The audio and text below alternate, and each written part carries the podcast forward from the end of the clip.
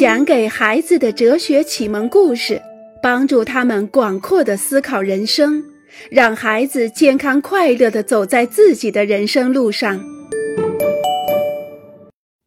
在分分秒秒中建设和平，很多人都知道建立和平不是一件一劳永逸的事儿。和平建立以后不会永远持续下去。因此，人们想尽一切办法去维护和平，让战争永不降临。在任何时候、任何地方都可以建立和平。它贯穿在我们学习世界历史的过程中，表现在与不同意见的人们交谈中，还体现在面对不公正所做出的反应中。在学校，有一些低年级的学生被高年级的学生敲诈勒索。为了让这种事件不再发生，有一位同学向校长做了报告。这位学生没有对所发生的一切视而不见，而是及时做出了反应。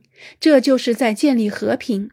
校长找到那帮人，处罚他们，并解释处罚他们的原因，这也是在建立和平。报刊上刊登了一篇文章。建议严禁外国人出入电影院，顿时在社会上引起了强烈反应。数千人写文章表示他们抗议。这些人在帮助建立和平。世界各宗教领袖们聚在一起，谈论他们的共同愿望，探讨各种信仰之间的相似之处，交流对生命重要性的认识。他们在用行动告诉我们，即使有不同的看法，我们也能够交流。他们也在建立和平。为了不忘记历史，人们选择牢记过去。战争结束纪念日的这一天，人们聚集在一起，回顾和反省这场过去的战争。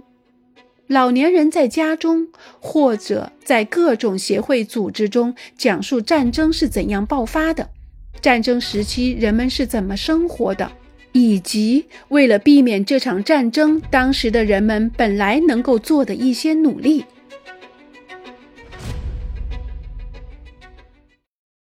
他们在建立和平。在法国，每年五月八日这一天。人们停止工作，举行各种活动，纪念第二次世界大战的结束。在每个村庄，人们修建纪念碑，纪念那些在这场战争中牺牲的人们，以此告诫大家：战争依然存在。为了战争不再降临，千万要提高警惕。在学校里，老师们教授历史，和同学们一起探讨战争爆发的原因，一起思考。还会爆发战争吗？我们应该做什么才能使战争永不降临？他们在建立和平，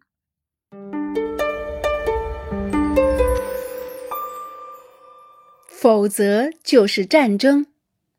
故事发生在一个贫穷落后的国家，在那里许多人没有工作，人们生活在水深火热之中。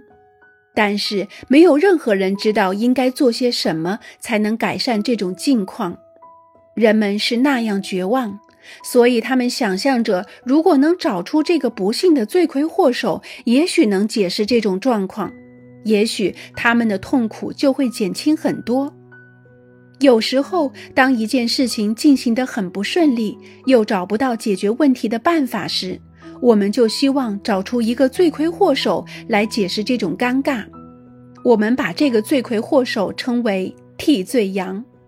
这一次，不知为什么，红棕色头发的人成了这个国家贫穷无望的替罪羊。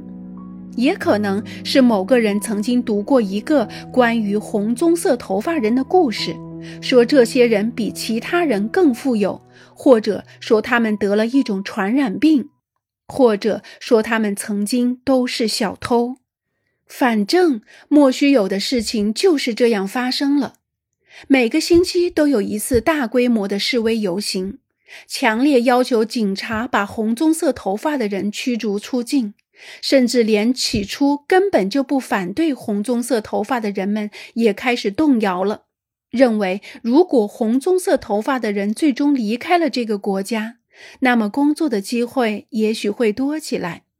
报纸上和电视上也没有一个人站出来说这是一个愚蠢的行为。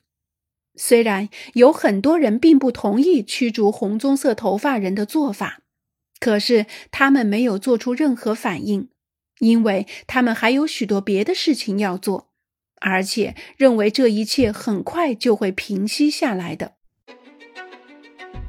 不过，事情的发展恰恰出乎人们的预料。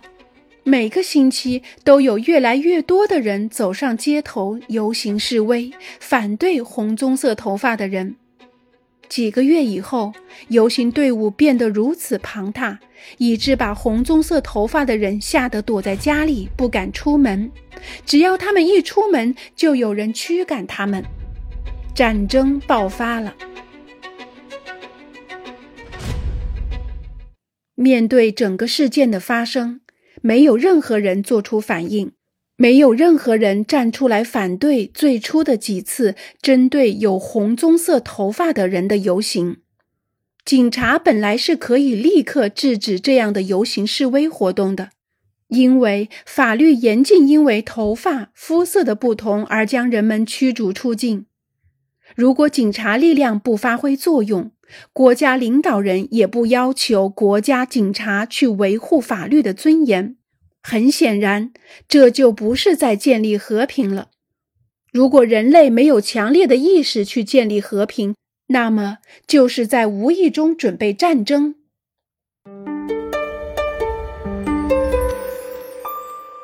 国家之间的备战，这是两个比邻的国家，都想要占领同一片土地，因为这片土地的下面蕴藏着丰富的金矿。